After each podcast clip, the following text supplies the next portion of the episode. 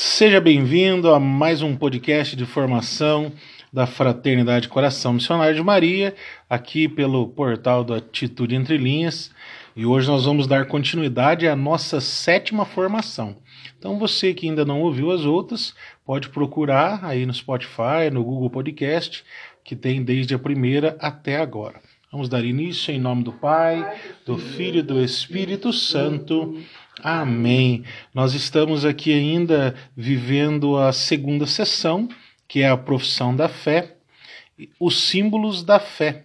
Nós vamos dar início logo ao final do parágrafo 184 do Catecismo, que é o resumo né, que nós vivemos na sexta formação. Nós vamos nos deparar no Catecismo, e aqui é necessário que seja o Catecismo impresso, porque no Catecismo virtual que o próprio Vaticano vai oferecer, não existe esse trecho. Ele vai pular essa formação que nós estamos vivendo. Ele vai começar lá na 198 novamente. Então, esse trecho que nós vamos ler aqui nos formar, ele só existe nas versões do catecismo que é impressa. Por isso a importância também de estudar. Aqui vai estar escrito o credo, né, símbolo dos apóstolos, e o símbolo niceno-constantinopolitano, que são as duas orações que nós conhecemos, que são aplicadas ali para nós da forma litúrgica.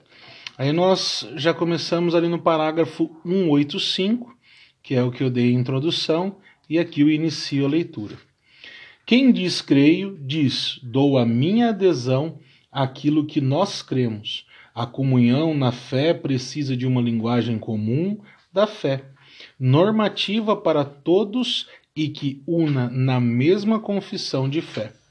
Desde a origem, a Igreja Apostólica exprimiu e transmitiu sua própria fé em fórmulas breves e normativas para todos. Mas, já muito cedo, a Igreja quis também recolher o essencial de sua fé, em resumo orgânicos e articulados, destinados, sobretudo, aos candidatos ao batismo. Aqui tem um trecho muito bacana que vai ser lido, que é de São Cirilo de Jerusalém, e ele coloca assim para nós: esta síntese da fé não foi elaborada segundo as opiniões humanas, mas na Escritura inteira recolheu-se o que existe de mais importante para dar na sua totalidade a única doutrina da fé. E assim como a semente de mostarda contém um pequeniníssimo grão, um grande número de ramos. Da mesma forma, este resumo da fé encerra em algumas palavras todo o conhecimento da verdadeira piedade contiga, contida no Antigo e no Novo Testamento. Número 187. Estas sínteses da fé chamam-se profissões de fé, pois resumem a fé que os cristãos professam. Chamam-se credo em razão da primeira palavra com que normalmente começam, creio, denominando-se também símbolo da fé. Aqui no 188, nós vamos entender por que se chama símbolo, e é algo muito bacana, né? A palavra grega símbolon significa a metade de um objeto quebrado, por exemplo, um sinete, que era apresentado como sinal de reconhecimento. As partes quebradas eram juntadas para se verificar a identidade do portador. Aqui é bacana lembrar também que existiam alguns carimbos, é, que nenhuma carta selada, quando ela era confidencial, a pessoa que poderia abrir, ela tinha outra metade da forma de ser selada. Normalmente era selada com, com cera, parafina. Então, quem enviava tinha um anel, que era talvez a metade de um símbolo, a metade de um sinal, e a outra pessoa que iria abrir encaixava, não, realmente quem me mandou foi essa pessoa, porque o meu símbolo também se encaixa com esse que, que ele me mandou.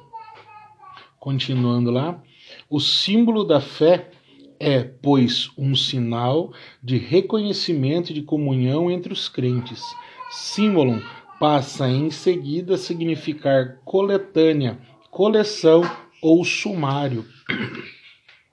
O símbolo da fé é a coletânea das principais verdades da fé. Daí o fato de ele servir como ponto de referência primeiro e fundamental à catequese. O símbolo da fé é a coletânea das principais verdades da fé. Daí o fato de ele servir como ponto de referência, primeiro e fundamental da catequese. A primeira profissão de fé é feita por ocasião no batismo. O símbolo da fé é inicialmente o símbolo batismal, uma vez que o batismo é dado em nome do Pai, do Filho e do Espírito Santo, como nos ensina o Evangelho de São Mateus, no capítulo 28, versículo 19. As verdades de fé professadas por ocasião do batismo estão articuladas segundo sua referência as três pessoas da Santíssima Trindade. Catecismo, parágrafo 190. Fala-se da primeira pessoa divina e da obra admirável da criação, em seguida da segunda pessoa divina e do mistério da redenção dos homens, finalmente da terceira pessoa divina, fonte e princípio de nossa santificação. Esses são os três capítulos de nosso selo batismal. Aqui nesse trecho, o catecismo mostra algo muito bacana, que talvez nós sejamos a única doutrina que é capaz de vivê-la. Porque Deus ele se apresenta para nós de três formas, né, que são muito contundentes na Sagrada Escritura. Deus criador, então nós temos um criador, né, que nos gerou. Aí nós vivemos o período de Jesus Cristo, o nosso redentor, que vai né, vem ao nosso encontro para nos libertar do pecado original, e o Espírito Santo, que é a nossa força motriz, aquele que nos movimenta até o céu, para esse reencontro né, com o Deus Criador. Então, para se dizer que é um cristão autêntico hoje sobre a face da terra, é necessário ter o selo que une esses três, né? Então, a única doutrina hoje é a católica apostólica e seus, é, que a gente pode dizer que são chegados a nós, né, que nem uma igreja ortodoxa e tantas outras, mas é a única que vive essa trindade como verdade e tem isso no, no crisma, né, a aceitação do crisma, quando nós assumimos ali o nosso papel de cristãos, confirmando, eu aceito o Espírito Santo que seria ali o último estágio da presença de Deus. Então, a primeira né, aceitação são quando os nossos pais, que já vivem na fé, nos apresentam no templo e somos batizados, apresentados à igreja enquanto vida de comunidade. O segundo ponto, quando nós iniciamos ali a catequese para viver a Eucaristia, que nós aceitamos o corpo de Cristo, aonde compreendemos que no sacrifício é dado por nós e renovado a, a, ali a nossa salvação, né? o sacrifício incruento no altar. E esse terceiro momento que fecha o ciclo é quando somos batizados, é, afirmando que o Espírito Santo habita em nós no Crisma, onde o bispo vem ali com um óleo, né, com santos olhos, unge a nossa fronte e dá um tapinha no nosso rosto, nos enviando em missão. Então ali é para nós o nosso selo, é esse símbolo são esses três capítulos do nosso batismo. Continuando lá no 191 né, do Catecismo, essas três partes são distintas, embora interligadas. Segundo uma comparação usada com frequência pelos padres, chamamos-las de artigos, pois, da mesma forma que em nossos membros existem certas articulações, os distinguem e os separam. Assim também nesta profissão de fé, com acerto e razão se deu o nome de artigos, as verdades em que devemos crer especificamente, de forma distinta, segundo uma antiga tradição, já atestada por Santo Ambrósio. Também se costuma contar doze artigos do Credo, simbolizando com o número dos apóstolos o conjunto da fé apostólica. Aqui Santo Ambrósio defende a tese de que o creio ele é dividido, né? Quando nós iniciamos, nós vamos falando ali de uma vida apostólica, mas também com um destaque da leitura na Sagrada Escritura do Deus Criador, do Deus Salvador e do Espírito Santo, né? E ali ele vai ressaltando para nós tudo aquilo que foi dito pelos apóstolos.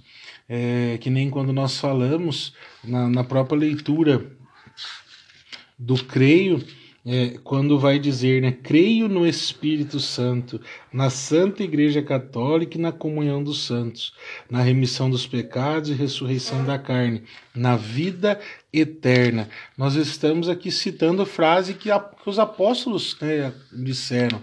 A gente cita aqui né, é, aquele discípulo, né, Paulo, que se tornou um grande apóstolo é, junto a Pedro, pilar da igreja. Quantos textos que ele traz para nós aonde ele vai falar né, da, do espinho na carne, mas ele sabia que vivendo em Deus a alma salva, essa carne um dia ressuscitaria na glória com Deus. Então ali toda a oração vai trazendo para nós um pouquinho de cada apóstolo. Com certeza isso acontece. Também se costuma contar dos artigos do credo, simbolizando como número dos apóstolos o conjunto da fé apostólica. Catecismo 192. As profissões ou símbolos da fé têm sido numerosas ao longo dos séculos, em resposta às necessidades das diversas épocas. Aqui entra um ponto que nós conversamos até antes de iniciar aqui a gravação, né? É, diversos símbolos, diversos credos foram aplicados durante as épocas. Eu acho que talvez até baseados no que vivia-se cada momento do povo, né? Até chegar nos que nós conhecemos ontem, hoje, né, perdão, que são foram falados no início aqui do áudio. As profissões e os símbolos da fé têm sido numerosas ao longo dos séculos e em resposta à necessidade das diversas épocas. Os símbolos das diferentes igrejas apostólicas e antigas. O símbolo do Kikunki, olha que nome interessante, dito de Santo Atanásio. Esse é muito famoso, ele existe aí no site do Vaticano, que apresenta para nós 40 pontos. Não tem no catecismo, mas eu peguei ele no site e eu gostaria de ler, porque eu achei ele muito interessante, né? Ele tem uma antífona, ele tem um, um final, ele é diferente do creio que nós conhecemos hoje, mas existem 40 pontos, parecendo até mais uma ladainha. Mas por um tempo na igreja ele foi o creio, ele foi aquilo que era rezado pelos padres da época. Então ele inicia dizendo: Glória a vós, Trindade igual, única divindade, antes dos séculos e agora e sempre. Quem quiser salvar-se deve, antes de tudo, professar a fé católica, porque aquele que não professar integral e inviolavelmente perecerá, sem dúvida, por toda a eternidade. A fé católica consiste em adorar um só Deus em três pessoas e três pessoas em um só Deus, sem confundir as pessoas nem separar as substâncias, porque uma só é a pessoa do Pai, outra do Filho e outra do Espírito Santo. Mas uma só é a divindade do Pai e do Filho e do Espírito Santo, igual a glória, coeterna e a majestade Tal como é o Pai, tal é o Filho, tal o Espírito Santo. O Pai incriado, o Filho incriado, o Espírito Santo é incriado. O Pai é imenso, o Filho é imenso, o Espírito Santo é imenso. O Pai é eterno, o Filho é eterno, o Espírito Santo é eterno. E contudo, não são três eternos, mas um só eterno. Assim como não são três incriados, nem três imensos, mas um só incriado e um só imenso. Da mesma maneira, o Pai é onipotente, o Filho é onipotente, o Espírito Santo é onipotente, contudo não são três onipotentes, mas um só onipotente. Assim, o Pai é Deus, o Filho é Deus, o Espírito Santo é Deus. E, contudo, não são três deuses, mas um só Deus. Do mesmo modo, o Pai é o Senhor, o Filho é o Senhor e o Espírito Santo é o Senhor. E contudo, não são três senhores, mas um só Senhor. Porque assim como a verdade cristã nos manda confessar que cada uma das pessoas é Deus e Senhor, do mesmo modo a religião católica nos proíbe dizer que são três deuses ou senhores. O Pai não foi feito, nem gerado, nem criado por ninguém. O Filho procede do Pai, não foi feito, nem criado, mas gerado. O Espírito Santo não foi feito, nem criado, nem gerado, mas procede do Pai e do Filho. Não há, pois, senão só. Não há, pois, senão um só pai e não três pais, um só filho e não três filhos, um só espírito e não três espíritos santos. É nesta trindade não há nem mais antigo, nem menos antigo, nem maior, nem menor, mas três pessoas são coeternas iguais entre si. De sorte que, como se disse acima, em tudo se deve adorar a unidade na trindade, e na trindade na unidade. Quem, pois, quiser salvar-se deve pensar assim a respeito da trindade. Mas para alcançar a salvação é necessário ainda crer firmemente na encarnação de nosso Senhor Jesus Cristo. A pureza da nossa fé consiste, pois, em crer ainda e confessar que nosso Senhor Jesus Cristo, Filho de Deus, é Deus e homem. É Deus gerado, não substância do Pai, desde toda eternidade, é homem porque nasceu no tempo da substância da sua mãe. Deus perfeito e homem perfeito, com alma racional e carne humana, igual ao Pai segundo a divindade, menor que o Pai segundo a humanidade.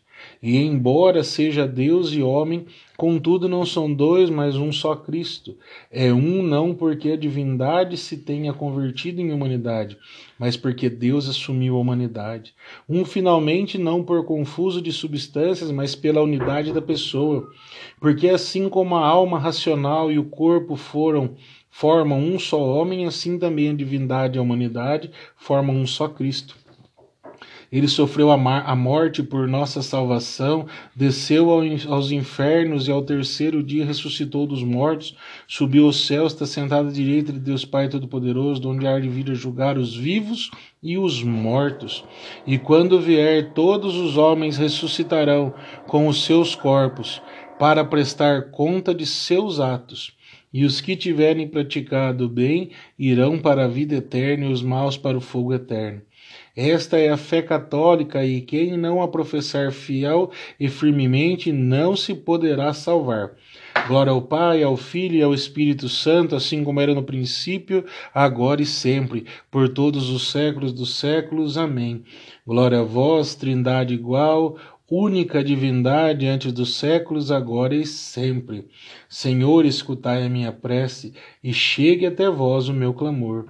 Oremos, ó Deus Todo-Poderoso e Eterno, que com luz da verdade, fé desde os vossos servos, que conhecessem a glória da Trindade eterna, adorassem a unidade no poder de vossa majestade. Fazei-vos suplicarmos que pela firmeza desta mesma fé sejamos defendidos sempre de toda adversidade por Jesus Cristo, nosso Senhor. Amém. O nome se dá, né? Que com que porque o início do latim já começa assim: que cuc vunt salvus es ante hominem opus est, ou seja, esse nome se dá ao início da frase. Antes de continuar a nossa leitura, eu queria perguntar para vocês que estão aqui. É... Essa leitura nos remete muito ao creio que nós conhecemos, né? Porém, ela de uma forma mais completa. Alguém de vocês já tinha ouvido ou escutado falar algo parecido? Não. Então, quer, quer dizer para nós o que, que, que nós conhecemos hoje, né, do, do credo que nós conhecemos, e a gente vai ver isso aqui no catecismo, ele foi sendo aprimorado, foi talvez até sendo resumido para se encaixar né, na nossa liturgia, mas é legal saber que antes disso é, houve muitas outras situações né, para nós chegarmos até aqui, é, nisso que nós conhecemos hoje. Tanto que Santo Atanásio é um santo aí da, da época, né? Dos padres das cavernas, quando nós falamos em Santo Atanásio, Santo Antão. Ou seja, naquele período já tinha essa consciência da trindade e da importância de ter um símbolo de oração que fosse para nós um, um sinal do que cremos. Então, quando alguém queria se dizer católico, ele proclamava isso onde estava. É, eu creio nisso, eu, eu rezo isso. Agora você imagina, a gente tem dificuldade às vezes de decorar, né? É, algumas orações que para nós são curtas. Agora você imagina aí decorar esses 40 pontos para poder proclamar. É, talvez se fosse antes do terço agora, que nós rezamos o nosso creio, né? A gente ia ter que ler porque ia ser muito dificultoso. Continuando lá, que cum que dito de Santo Atanásio, as profissões de fé de certos concílios de Toledo, de Latrão, de Leão, de Trento, ou de certos papas, como é, o Fides Damásio, que aqui é a oração de Damásio, eu procurei essa oração, não achei, né, que é a profissão de fé de Santo Damasio, não achei. O credo do povo de Deus, ele dá três desse que eu acabei de ler, que é um creio é, feito por Paulo VI em 1968.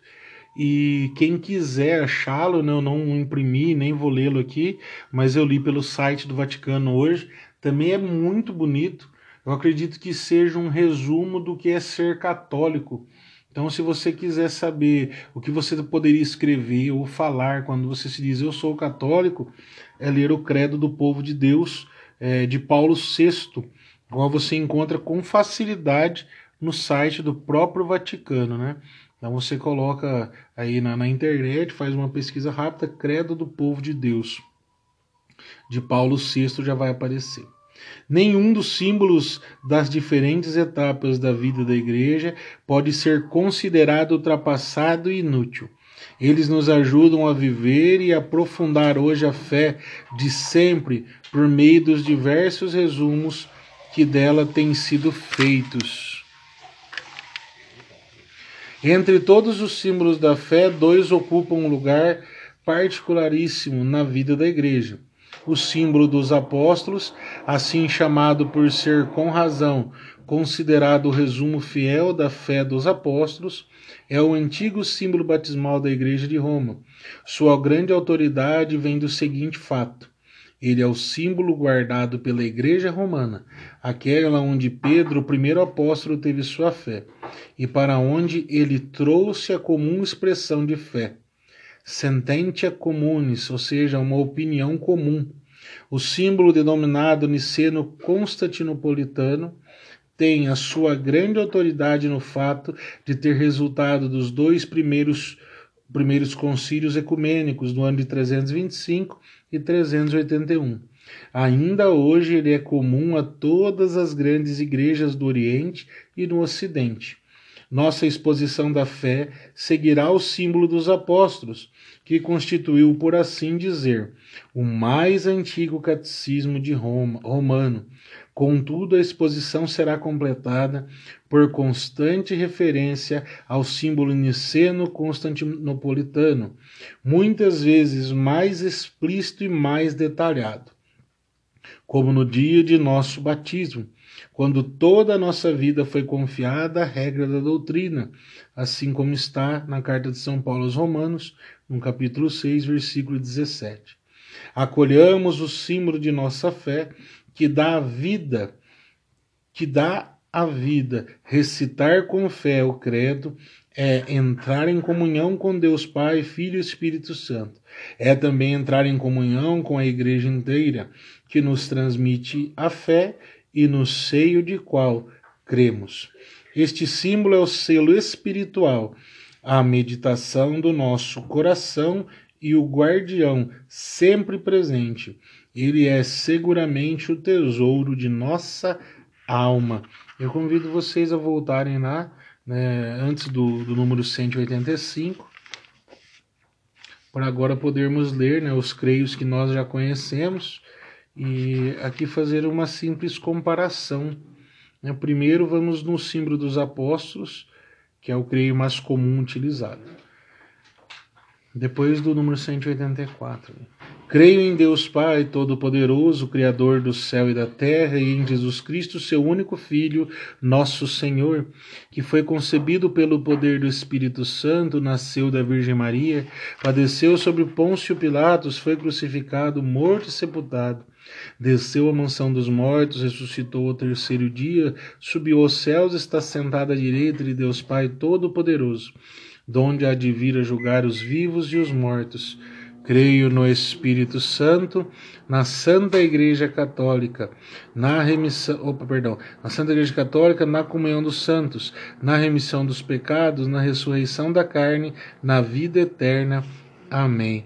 E o símbolo niceno constantinopolitano, ele de uma forma mais completa, e aqueles que estiverem estudando usando o catecismo, vai ver aqui que a igreja tomou um cuidado de colocar os dois, né, um do lado do outro, porque aquilo que está escrito no trecho é o que o outro representa, só que de uma forma mais completa. Creio em um só Deus, Pai Todo-Poderoso, Criador do céu e da terra, de todas as coisas visíveis e invisíveis. Creio em um só Senhor Jesus Cristo, Filho unigênito de Deus, nascido do Pai, antes de todos os séculos, Deus de Deus, luz da luz Deus verdadeiro de Deus verdadeiro, gerado, não criado, consubstancial ao Pai. Por ele todas as coisas foram feitas e por nós homens e para a nossa salvação. Desceu dos céus e se encarnou pelo Espírito Santo no seio da Virgem Maria e fez-se também homem também por nós foi crucificado sob Pôncio Pilatos, padeceu e foi sepultado. Ressuscitou ao terceiro dia, conforme as Escrituras, e subiu aos céus, onde está sentado à direita do Pai, e de novo há de vir em sua glória para julgar os vivos e os mortos, e o seu reino não terá fim.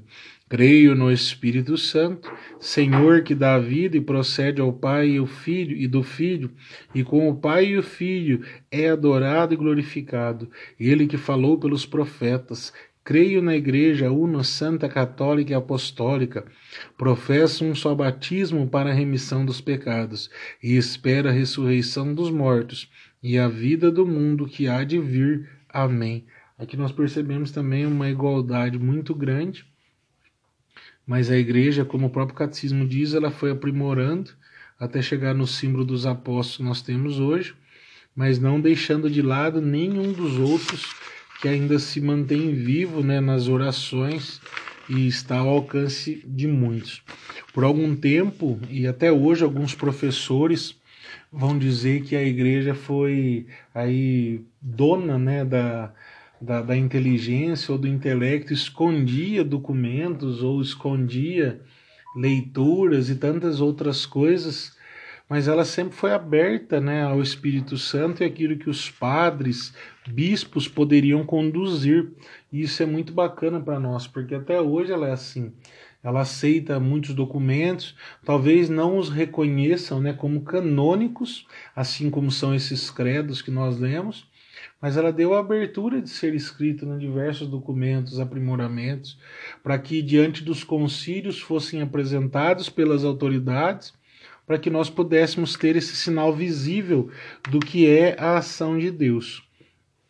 Número 198, onde a gente dá continuidade, que já é aí é o capítulo primeiro, que tem o título Creio em Deus Pai, né? Aqui inicia para nós é, essa profissão de fé que nós vamos é, compreender passo a passo agora. Eu posso dizer que a palavra correta seria nós vamos destrinchar, né, eu creio, para compreender esses sinais apostólicos. Então nós vamos iniciar hoje e provavelmente dar continuidade nos próximos nas próximas formações. Nossa profissão de fé começa com Deus pois Deus é o primeiro e o último, assim como nos diz o profeta Isaías no capítulo 44, versículo 6. O começo e o fim de tudo. O credo começa com Deus Pai, pois o Pai é a primeira pessoa divina da Santíssima Trindade.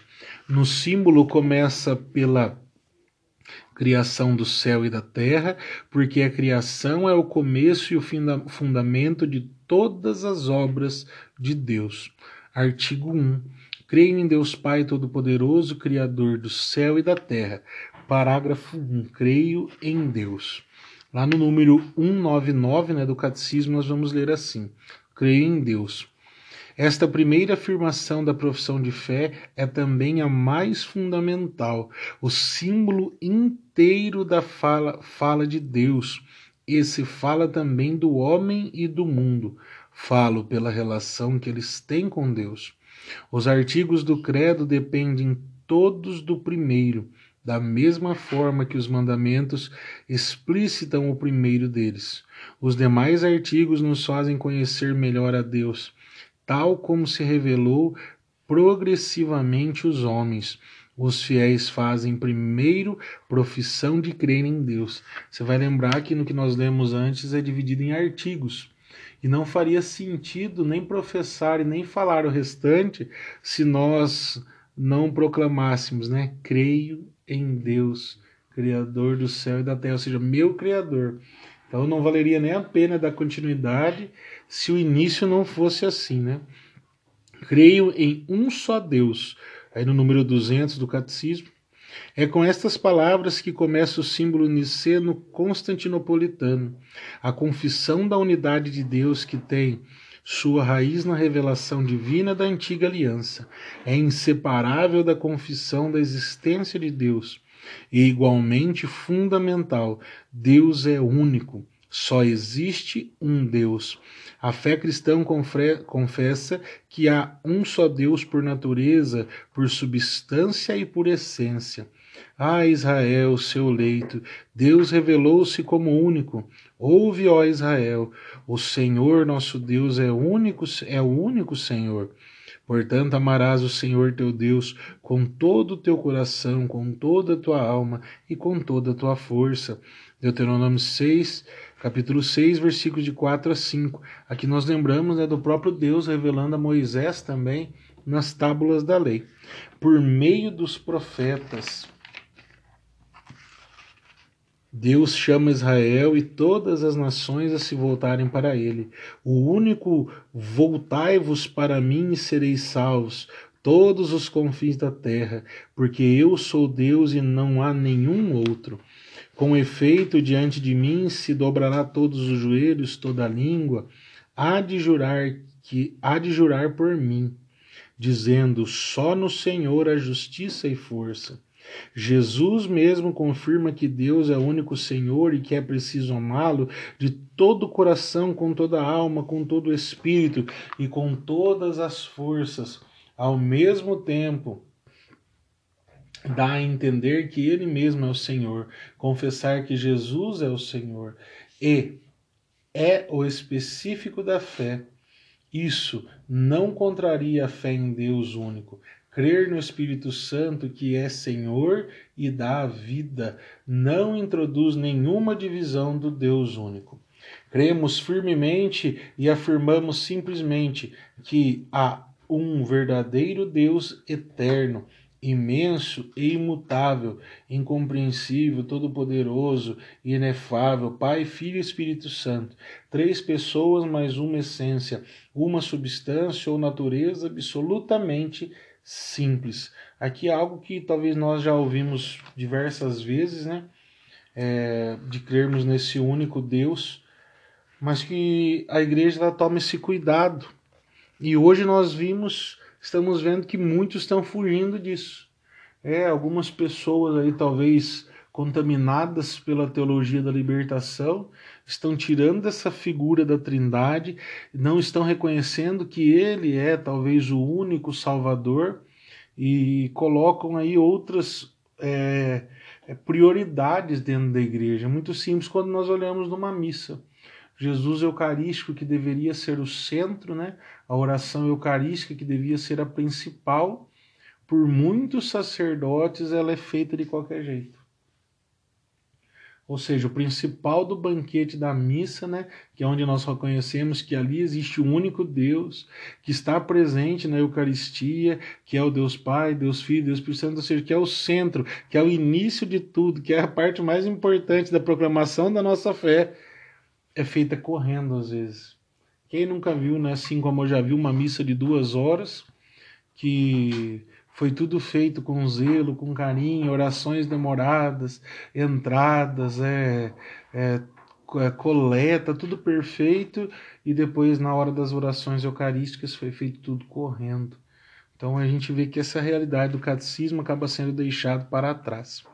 No número 203 né, do catecismo, nós chegamos no segundo ponto aqui que vai nos dizer: Deus revela seu nome.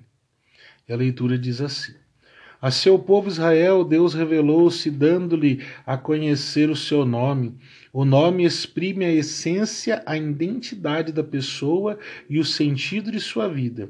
Deus tem um nome. Ele não é uma força anônima. Desvendar o próprio nome é dar-se a conhecer aos outros. É, de certo modo, entregar-se a si mesmo, tornando-se acessível, capaz de ser conhecido mais intimamente e de ser chamado pessoalmente. Deus revelou-se progressivamente a seu povo com diversos nomes, mas é a revelação do nome divino feito a Moisés na teofania da sarça ardente, pouco antes do Êxodo e da aliança do Sinai, que se tornou a revelação fundamental para a antiga e nova aliança, o Deus vivo.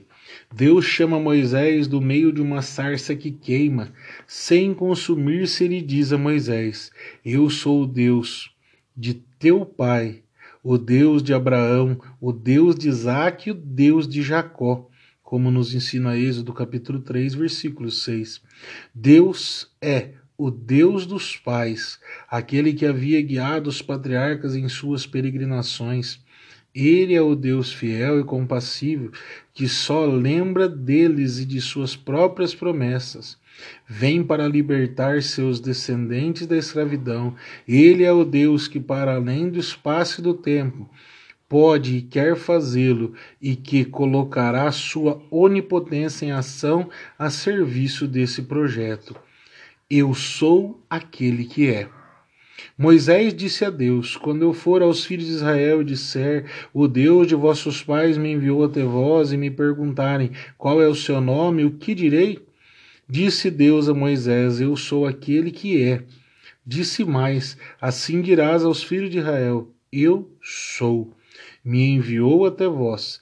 Este é o nome para sempre, e esta será a minha lembrança de geração em geração.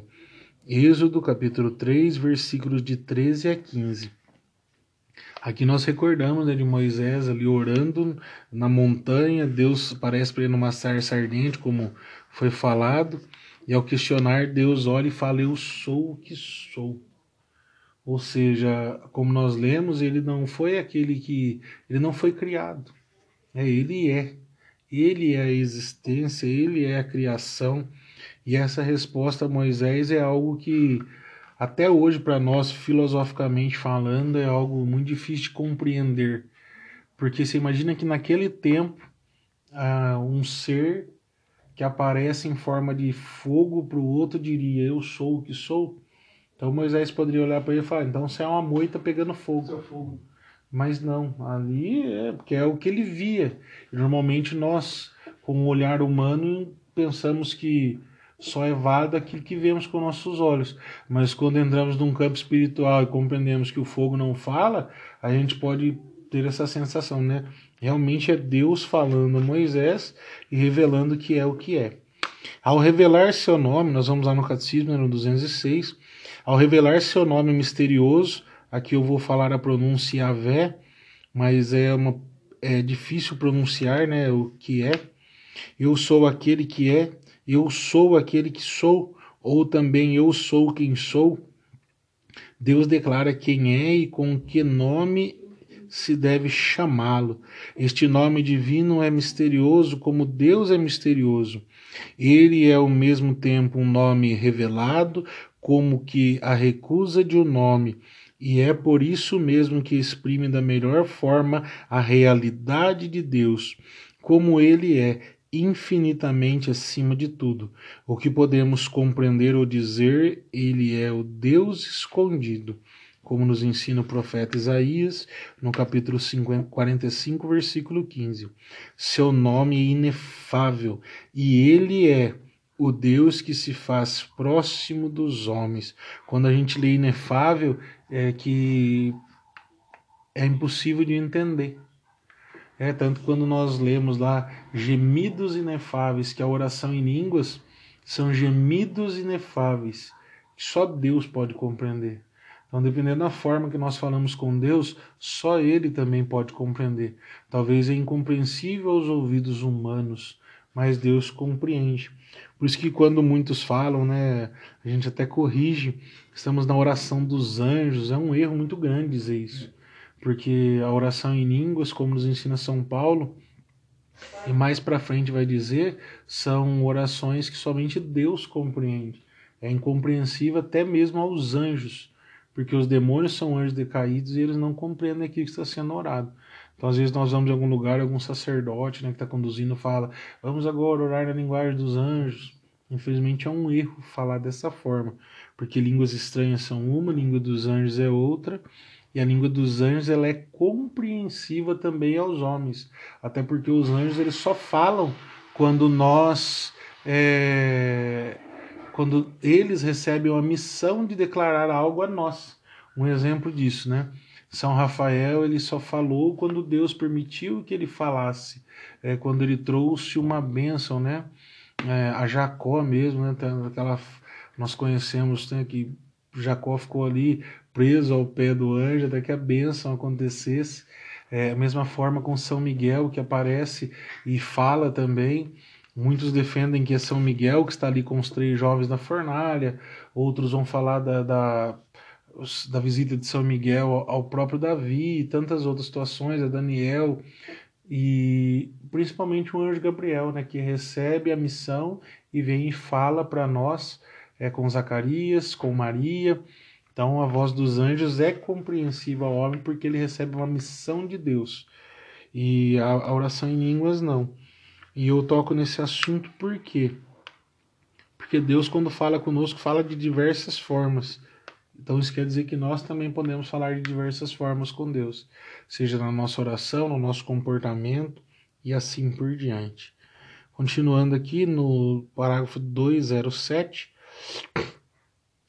ao revelar seu nome, Deus revela ao mesmo tempo sua fidelidade, que é de sempre e para sempre válida, tanto para o passado. Eu sou o Deus de teus pais como para o futuro eu estarei contigo. Deus que revela seu nome como eu sou, revela-se como Deus que está sempre presente junto ao seu povo para salvá-lo. Diante da presença atraente e misteriosa de Deus, o homem descobre sua pequenez. Diante da sarça ardente, Moisés tira sandálias e cobre o rosto em face de santidade divina diante da glória de Deus, três vezes santos, Isaías exclama: Ai de mim, estou perdido. Com efeito, sou um homem de lábios impuros. Diante dos sinais divinos que Jesus fez, Pedro exclama: Afasta-te de mim, Senhor, porque sou pecador. Mas porque Deus é santo, pode perdoar o homem que se descobre pecador diante dele? Não executarei o ardor da minha ira, porque sou Deus e não homem. Eu sou santo no meio de ti. Os apóstolos João dirá, o apóstolo João dirá: diante dele tranquilizaremos o nosso, tranquilizaremos o nosso coração. Se nosso coração nos acusa, porque Deus é maior do que nosso coração e conhece todas as coisas. Por respeito à santidade de Deus, o povo de Israel não pronuncia seu nome na leitura da Sagrada Escritura. O nome revelado é substituído pelo título divino Senhor, Adonai, em grego Kyrios, e com este título que será aclamado a divindade de Jesus. Jesus é o Senhor. No parágrafo 210, temos o título Deus de ternura e compaixão. Depois do pecado de Israel, que se desviou de Deus para adorar o bezerro de ouro, Deus ouve a intercessão de Moisés e aceita caminhar no meio de um povo infiel, manifestando assim seu amor.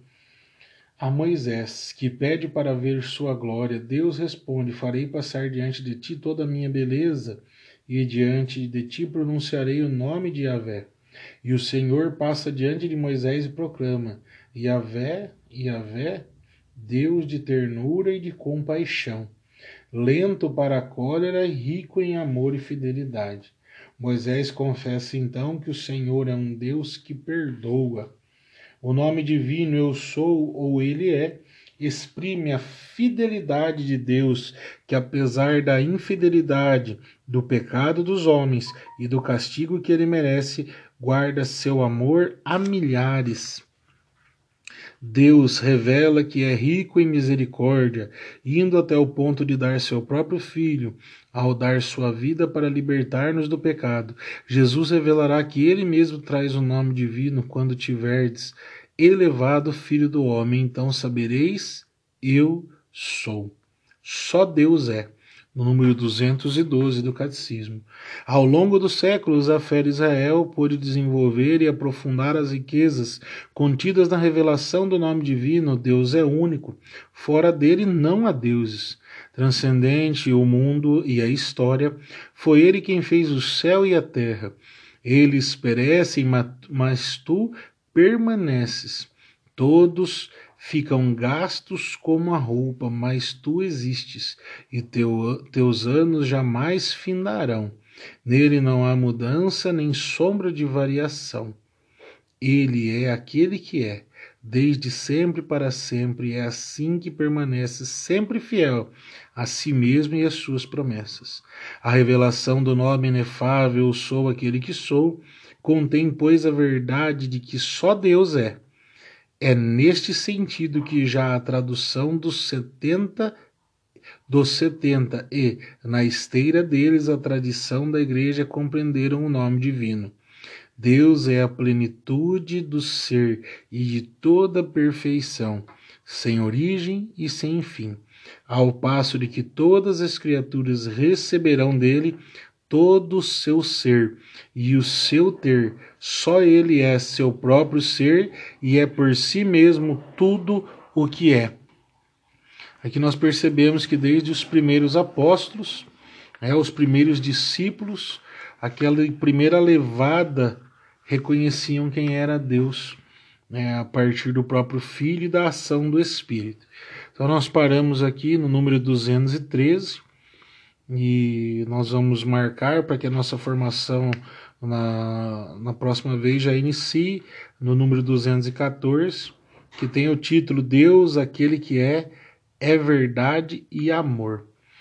É, aqui algumas né, conclusões finais. Eu vejo que constantemente a igreja se esforça para trazer até, até nós que Deus é um Deus de amor. Aqui por várias vezes a gente viu que ele não é um Deus que derrama sua ira porque ele não é humano e ao mesmo tempo que nos ama e perdoa na medida que nós o buscamos e reconhecemos quem ele é.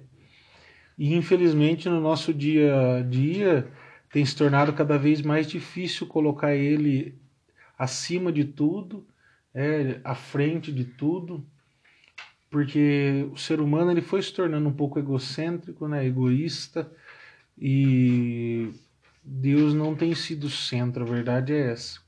Quando eu ouço os sacerdotes falando, aqueles que são firmes na caminhada, posso citar aqui Padre José Augusto, que ele tem muito medo porque ele diz que poucos serão salvos, né? A nossa irmã Inês também sempre dizia, talvez até por assistir muito ele, que poucos serão salvos porque realmente nós colocamos os nossos filhos acima de Deus. Nós colocamos às vezes a nossa casa, o nosso carro, a nossa profissão, é, o nosso status, tudo acima de Deus. E Deus vai ficando para nós um plano secundário ou um plano de emergência. Quando nada der certo, daí eu chamo Deus, que é o que mais tem acontecido, infelizmente. A gente faz de tudo, daí quando não der certo, a gente chama Deus. E infelizmente essa tem sido a realidade, principalmente do Brasil, né? Que esqueceu do Criador, do seu amor. Muitos até falam, né, que vivem na misericórdia de Deus, e daí essa misericórdia transformada no eu posso pecar tudo que eu quiser, posso fazer tudo de errado que tiver, e nada mais importa. Então aqui eu já vou encerrando né, esse dia de hoje e em breve tem a nova formação aí. Compartilhe com quem você ama, mande para quem você quer estudar e que Deus abençoe. Em nome do Pai, do Filho e do Espírito Santo. Amém. Boa noite. Que rico isso aí, hein?